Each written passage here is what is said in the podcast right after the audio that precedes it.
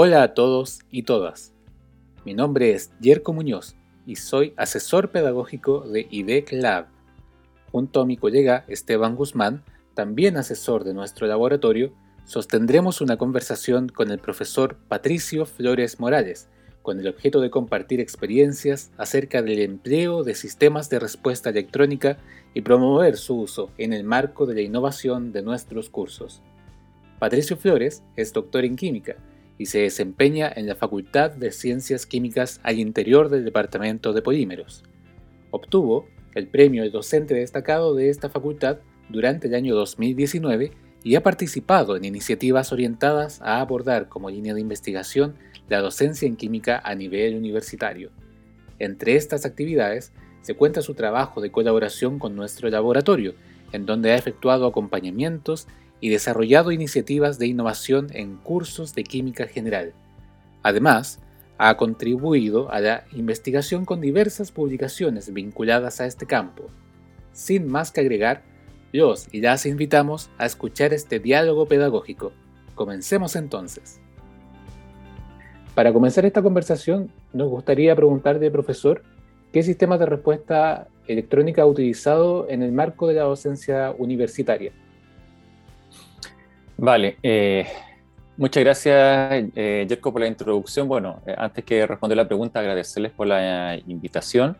Mm, sistemas de respuesta inmediata, como se conocen, que yo he utilizado, son, bueno, no voy a decir varios, son algunos, pero antes de la pandemia ya lo empecé a usar.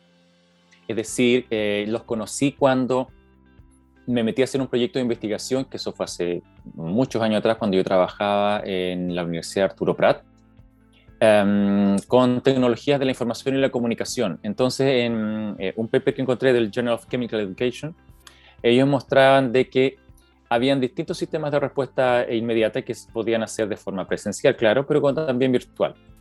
Y uno de los que más me llamó la atención fue Socrative. Eh, y yo comencé a utilizarlo presencialmente. Eh, la verdad es que eh, estuvo bastante bien al principio, eh, pero luego no tanto nada, más, que porque no fuese bueno el sistema, era porque los, perdón, la calidad del Internet no era muy buena a veces en las salas y porque también si tienes la versión de prueba, no la pagada, tiene un, un límite de estudiantes. Eh, después de, eh, eh, ¿cómo se llama? de pasar de las clases presenciales a las semipresenciales, cuando fue el estallido social, seguí utilizando Socrates. Em, pero cuando vino la pandemia, ya empecé a utilizar más plataformas que se adaptaran al entorno que la universidad nos había otorgado, como era Teams, por ejemplo. y entre esos encontré la función de Forms, que es eh, una hoja para hacer cuestionarios, como también pueden ser para, eh, eh, de hecho, hacer certámenes, hacer pruebas, hacer exámenes, tareas, etc. Pero también sirve como encuesta. Entonces,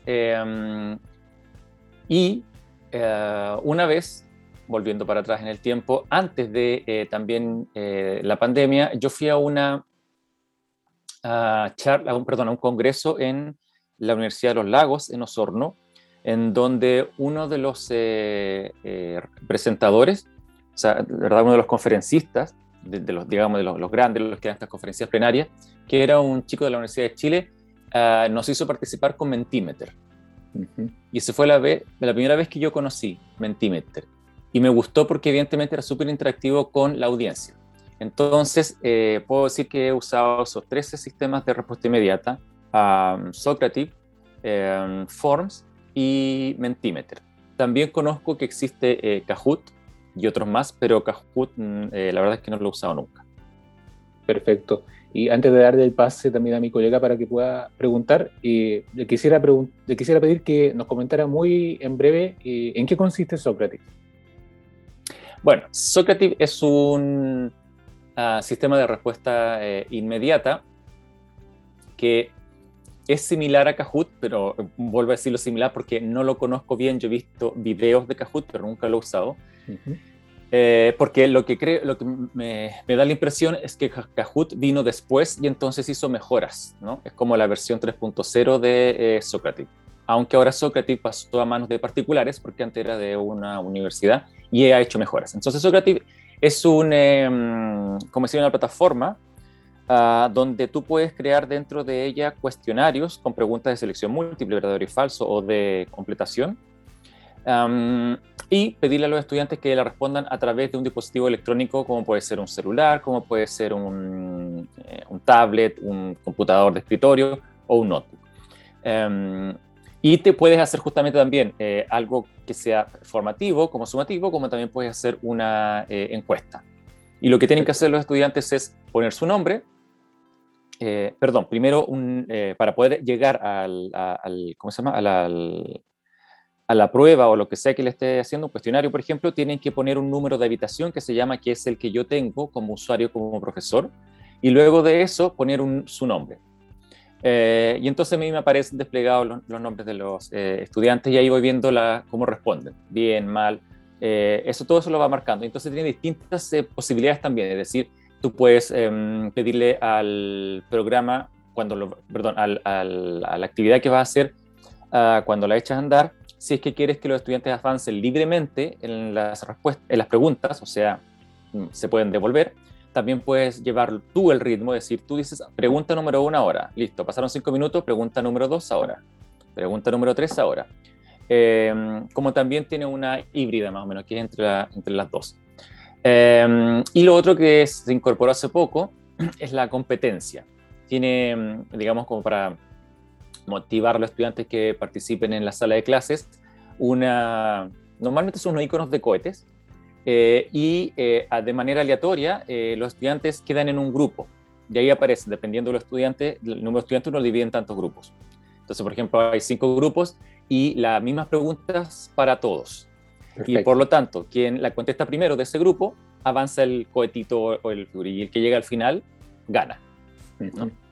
Eso es una, una, una ¿cómo le llaman ahora? Una gamificación, la verdad, del Socrates. es, eso en resumen. Bien, muchas gracias. ¿Y Esteban?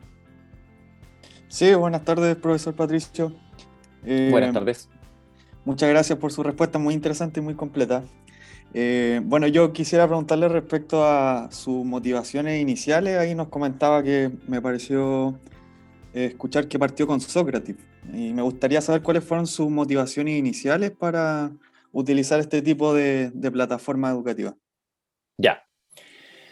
Sí, partí con Sócrates, como decía, pre-pandemia, porque dentro del de, eh, el proyecto que yo estaba en la Universidad Arturo Prat, aparecía que teníamos que, tenía, que, teníamos, perdón, que utilizar tecnologías de la información y la comunicación. Em, y una de ellas, eh, que era voy a decirlo en ese momento, pionera, porque la verdad que no, en ese paper no mencionaron a Kahoot u, otras de las que yo mencioné eh, ahora, que me parece que son posteriores, eh, mostraban justamente que si uno lo aplicaba, había una motivación por los estudiantes a eh, aprender. ¿ya? Y eso significaba, em, en, en algunos casos, una mejora en el mensaje, en otros no, pero la cuestión era motivar. Y claro, como yo veía a los y las estudiantes todo el rato ahí en el celular, dije, ya, vamos a hacer entonces que participen a través del celular. Y por eso es que empecé con Sócrates, porque eh, ellos podían ver justamente en ese momento, de ahí lo de respuesta inmediata, ¿no? que ya lo que no lo dije al, principio, si la respuesta que ellos tenían estaba bien o estaba mal. O sea, después de haberla respondido, le aparecía. Y, de hecho se puede poner, si es que está mal, el por qué está eh, mal su respuesta y cuál sería la respuesta correcta. Eh, y eso a los estudiantes los guiaba eh, bastante y se entretenían y enganchaban con la clase. Esa fue la principal, la verdad, eh, motivación para usar Socrates. Perfecto. Profesor, y, y, finalmente cuando lo implementó por primera vez, ¿cuál fue la reacción de, de sus estudiantes? Me imagino que fue positiva, si lo continuó utilizando después. Sí, fue positiva, como digo, en partida allí en, Iquique, la verdad que le, le, gustaba, pero a los dos años yo me cambié a la Universidad de Concepción y también comencé a utilizarlos ahí. Pero ahí me di cuenta justamente de las eh, falencias técnicas que hacían justamente que la plataforma después no fuese tan eh, querida por el estudiantado. Y era principalmente la conexión, como dije eh, al principio, y em, que no siempre había muy buena conexión en la, la, sala. Y lo otro es que si no tienen la versión pagada, el límite de estudiantes que tú puedes poner es aproximadamente de 40. Entonces, como yo tenía cursos masivos, eh, siempre he hecho clases a estudiantes de primer año, eh, de 80, 90 estudiantes, algunos se quedaban fuera, entonces miraban con cara así, pero profe, nosotros no podemos participar y los demás sí. ¿Por qué así? Entonces, al final, no, cuando yo le decía, conéctense, no, no, no se conectaban porque no funcionaba. Entonces, lamentablemente, ahí tuve que dejar de utilizar eh, y volver a los papelitos, en donde le hacía los cuestionarios, y eso sí lo, lo utilizaba. Em, pero eso ha sido la experiencia con esa plataforma. Hasta aquí hemos conversado acerca de la naturaleza de los sistemas de respuesta electrónica y qué motivaciones pueden promover su uso. Sin embargo, nos queda aún por reflexionar acerca de qué beneficios pueden reportar estos con respecto al enriquecimiento de la docencia y los procesos de aprendizaje del estudiantado.